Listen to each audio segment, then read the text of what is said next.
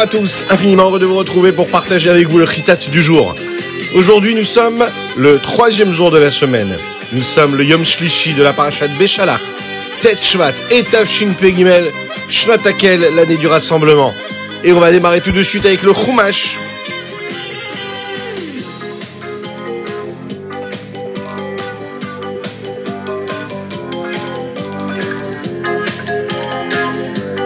Les bénis Israël sont sortis d'Égypte et là ils commencent à avoir peur. Ils voient Paro et son armée qui courent après eux. Ils sont sortis d'Égypte, ils sont dans ce désert-là, mais ils voient que leurs ennemis de toujours sont encore là, à les poursuivre. Moshe décide de prier à Hachem, à Kadosh Baruchou, sauve-le. Et Médu lui répond, lui dit, tu sais Moshe, aujourd'hui, là, maintenant, tout de suite, c'est pas le moment de pleurer. Maintenant, il faut faire quelque chose. Moi, je vais m'occuper des Égyptiens. Mais toi, tu dois demander au béni Israël, va de voyager, de partir, de continuer à marcher. Lève ton bâton et tends-le vers la mer rouge et elle se fendra en deux. Les bénis Israël pourront passer, traverser cette mer-là et tu verras, elle se transformera, elle deviendra une terre ferme et sèche. Les Égyptiens les poursuivront, iront derrière eux et là, la mer se refermera sur eux. Et là, ils verront que je suis Dieu. Il ne faut pas rester à pleurer, il faut agir, il faut continuer d'avancer. À ce moment-là, l'ange qui, jusqu'à maintenant, était devant les Égyptiens qui les précédaient, se tient derrière eux. En fait, il va surveiller que les Égyptiens ne fassent pas de mal au béni Israël. Au moment de cette nuit qui arrive, les nuées aussi s'en vont et se tiennent derrière les bénis Israël. Ce nuage-là va en fait obscurcir l'environnement aux Égyptiens, ils ne voient plus, en fait, les bénis Israël. Ils ne voient plus les Juifs qui sont en face. Les Égyptiens continuent d'essayer d'envoyer des flèches, de combattre les bénis Israël. Mais ces nuées sont là et font rempart. Ils font en sorte que toutes les flèches leur reviennent sur eux. Moshe, à ce moment-là, lève la main vers la mer Rouge et Hachem va faire en sorte que un vent puissant, fort, pousse pendant toute la nuit et pendant toute cette nuit-là, il va tellement souffler que la mer rouge va se fendre en deux. Les textes nous disent que ce ne sont pas seulement les eaux de la mer rouge, mais toutes les eaux du monde entier qui se sont ouvertes en deux, afin que tout le monde sache qu'il y a un miracle qui se produit et que c'est Dieu qui est en train de le faire. Le Midrash nous dit que la mer rouge s'est fendue en douze petits chemins. Ces chemins-là correspondaient vous le savez bien, ce chiffre 12, à chaque tribu des tribus d'Israël, les douze tribus d'Israël. Et le peuple juif, depuis la tribu de Binyamin, a commencé à avancer sur cette terre sèche. Au moment où les nuées commencent à suivre les bénis Israël dans la mer, là les Égyptiens ne voyaient plus rien. Ils décident donc de courir encore après les Hébreux, après les bénis Israël, et là, ils rentrent dans la mer Rouge et les nuées de fumée vont transformer à ce moment-là la terre en boue. Et les nuées de feu qui protégeaient le Ham Israël vont transformer cette boue-là en une boue qui était très très très chaude. Lorsque les chevaux arrivent et mettent leurs sabots dans cette terre-là, les roues des chars commencent à se bloquer et les Égyptiens tombent dans cette boue-là et ils reçoivent des coups de toutes parts les Égyptiens comprennent qu'Akadosh est là et que c'est lui qui combat pour les bénis Israël. C'est lui qui fait cette guerre-là. Lorsque les bénis Israël, eux, ressortent de cette mer rouge, de l'autre côté, ils voient la présence d'Hachem. Ils ont vu comment Hachem lui-même est venu les sortir de cet exil-là. Lorsqu'il les a fait sortir d'Égypte et qu'il les a fait traverser cette mer rouge, ils ont pu voir la présence de Dieu. Le Midrash nous dit que même les hommes simples ont pu voir la divinité elle-même. Ils ont pu voir la Elokut, la présence de Dieu, comme les grands Névi'im, à travers l'histoire du peuple juif, ont pu le voir.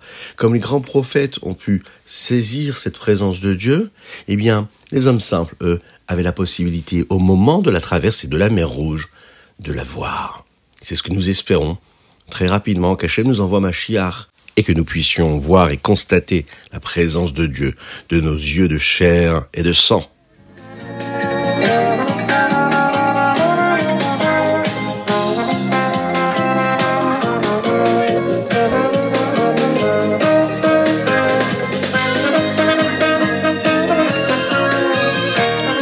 Et nous passons tout de suite au Teilim. Aujourd'hui, nous sommes le 9 du mois de Shvat, tête Shvat. Les chapitres que nous allons lire, c'est du même tête au Nundalet. Dans le Teilim d'aujourd'hui, il y a un chapitre qui est le chapitre 53, qui parle de la destruction du deuxième Beth Amikdash. À la fin de ce chapitre, David Ammeler nous dit qu'il faut espérer qu'Hachem toujours soit là pour nous garder, pour nous sauver de nos ennemis, de tout ce qui pourrait nous arriver de mal.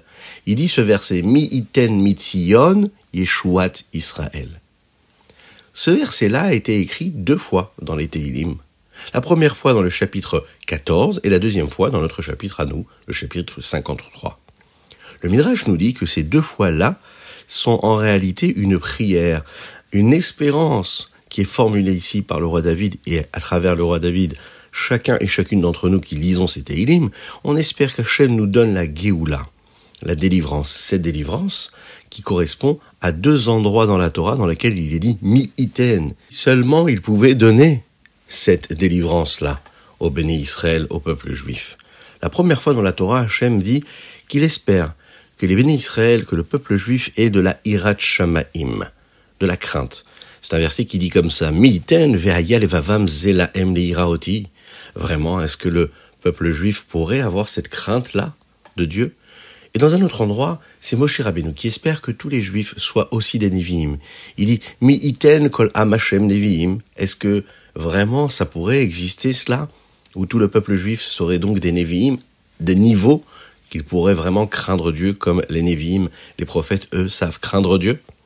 Le Midrash nous dit que ces deux fois où apparaît dans ce verset-là ce mot mais uniten correspondent aussi à la matérialisation de ce souhait-là, à la réalisation de ce souhait. Lorsque Mashiach arrivera, tout le peuple juif aura ce niveau de Nevi'im, et ils seront à un niveau qui sera très élevé, tellement élevé de Hirat de crainte de Dieu, qu'on pourra rejoindre ce que les Nevi'im, les prophètes, ont pu avoir comme niveau.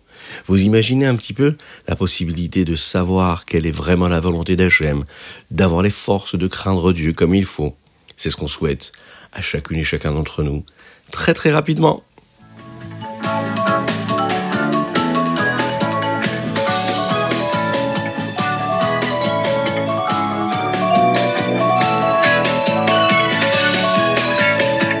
Qu'est-ce que le Tanya nous dit aujourd'hui? Eh bien, dans le chapitre 22, puisqu'aujourd'hui nous sommes le Tetchvat Shnat Pshuta, Akadosh Baruch a tellement caché la vitalité qu'il utilise pour créer le monde, à tel point qu'on a la possibilité de voir chaque élément du monde et chaque chose qui existe, les objets, la nature, les minéraux, les végétaux, les animaux, les hommes, ce qu'il y a de bon comme ce qu'il y a de mauvais, comme étant quelque chose d'indépendant. On a du mal à voir la présence de Dieu si on la recherche pas. On voit même des éléments impurs qui existent. On voit ce que nous appelons la citra achara, ce qui veut dire l'autre côté. Tout ce qui n'est pas de la kdusha, tout ce qui n'est pas de la est appelé de la sitrahara. Également la klipa, cette écorce-là qui correspond à tout ce qui n'est pas de la pureté et de la sainteté. Tout ça, ça représente et ça véhicule ce qu'est l'unicité d'Hachem. Hachem est unique. Mais d'un autre côté, on a l'impression que c'est à l'inverse de l'unicité de Dieu. À tel point que c'est appelé Elohim Acherim, d'autres dieux. Pourquoi Acherim?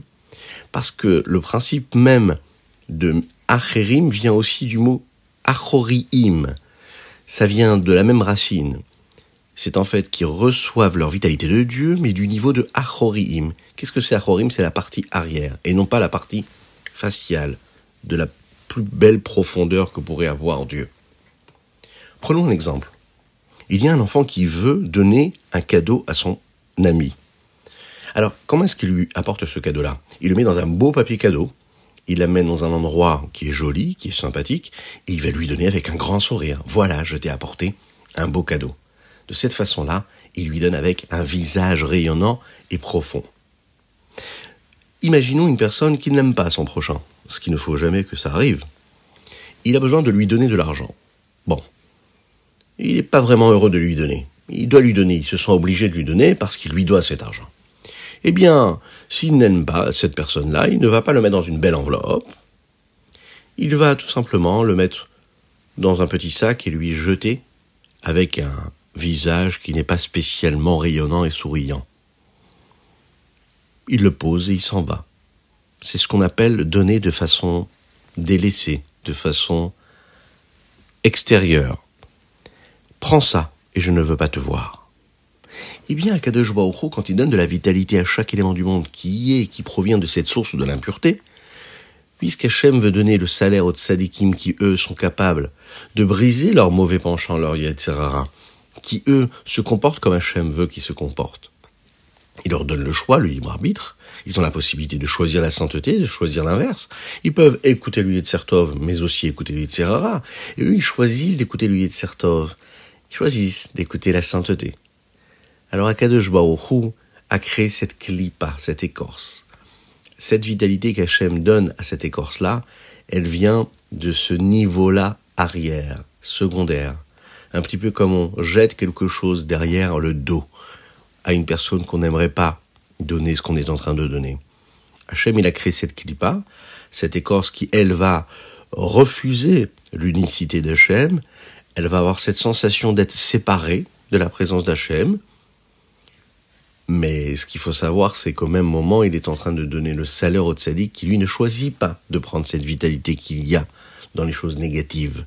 C'est un peu comme quand on voit une personne qui fait Razve Khalila beaucoup d'avérotes et qui a une belle voiture, qui a une belle maison, on se dit mais c'est pas possible. Comment ça se fait cette personne a fait l'inverse de la volonté d'Hachem et pourtant elle a tellement de choses et elle réussit tellement dans la vie? Alors il faut le savoir. La réussite que l'on voit avec nos yeux n'est pas la réussite qui est vraiment celle du cœur, celle de l'esprit et celle de l'attachement à Hachem. On ne peut pas juger ce qui se passe autour de nous. La seule chose qu'on doit savoir, c'est que Akadosh Baruch donne de la vitalité aux choses extérieures, mais il y a celles qui s'en vont aussi vite qu'elles sont arrivées, et il y a celles qui s'inscrivent dans l'éternité par une mitzvah, par un mot de Torah, par une fila qui aura été prononcée. C'est justement l'exemple que nous avons donné jusqu'à aujourd'hui concernant la parole. La parole qui se sépare de l'homme lorsque les mots ont été prononcés, mais qui n'est pas le cas chez Akadosh Baruch puisque quand il parle, sa parole et lui-même c'est une seule chose. À chaque fois que nous faisons une mitzvah, eh bien, nous sommes en train de recréer quelque part l'unicité d'Hachem. Et à chaque fois que nous faisons malheureusement une avéra, eh bien, on se sépare de ce qu'Akadosh Baruch est. C'est la raison pour laquelle il faut vraiment, à chaque fois, donner sa vie, donner toutes ses forces, même quand on n'a pas vraiment l'impression d'en avoir. Se donner à 1000%. Même quand tout autour de nous, on n'a pas assez d'encouragement. On se sent pas capable de faire ce que nous devons faire, la mitzvah, le sourire qu'on doit donner à son prochain, la bonne action, la révision des cours, la Havat Israël, toutes ces choses-là, même si on aura toutes les excuses du monde qui viennent de la clipa de l'écorce qui nous empêchent d'accomplir la volonté d'Hachem, on doit se rappeler qu'on doit rester attaché à Dieu. C'est ce qui nous permettra de ramener le Mashiach très très très rapidement.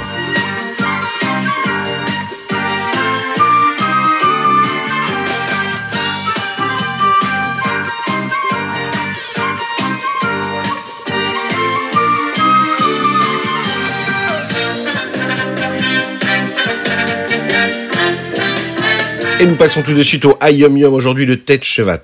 Lorsque le rabbi Rachab, le rabbi Shalom Dovber a terminé et a conclu l'étude de tout le chasse, c'est-à-dire toute la Gemara entière, toutes les macertotes de Gemara pour la troisième fois, il a dit un Mahamar, un discours sur ce qu'est la nécessité de faire un Siyum, la célébration de la conclusion d'un traité d'une Gemara.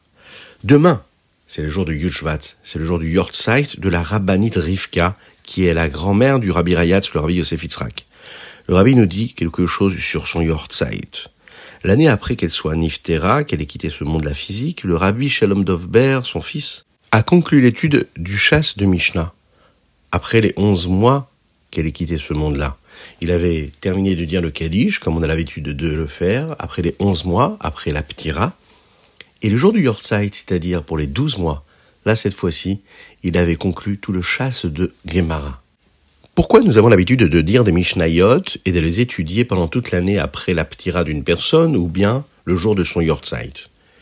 Le mot Neshama a pour lettre le Nun, le Shin, le Mem et le E. Ce sont les mêmes lettres du mot Mishnah. Si on change l'ordre des lettres, nous arrivons à ce mot-là, Neshama.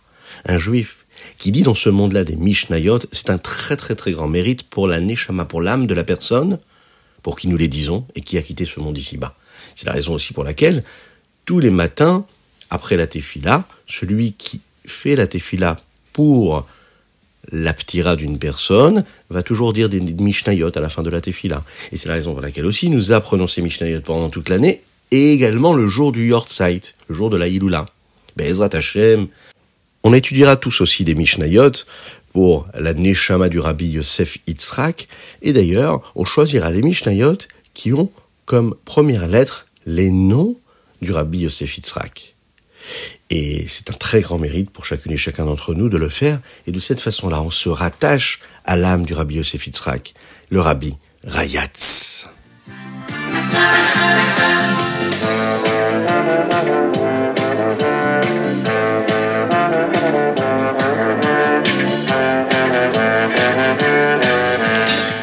Et voilà, c'était le Ritat du jour. J'espère que vous avez passé un bon moment. N'hésitez pas à le partager avec vos amis. N'oubliez pas de vous inscrire, de nous envoyer vos dédicaces sur ritat.fr, ritat.fr. Aujourd'hui, nous avons étudié pour la refoua shelema totale et complète de Avraham Nissim Ben Sultana, qu'Hachem lui envoie une véritable guérison rapidement. Je compte sur vous, dites Amen ve Amen, et je vous dis à très très bientôt je vous souhaite une excellente journée dans la bonté, la grâce et la miséricorde, et surtout, surtout, surtout, dans la joie la plus totale.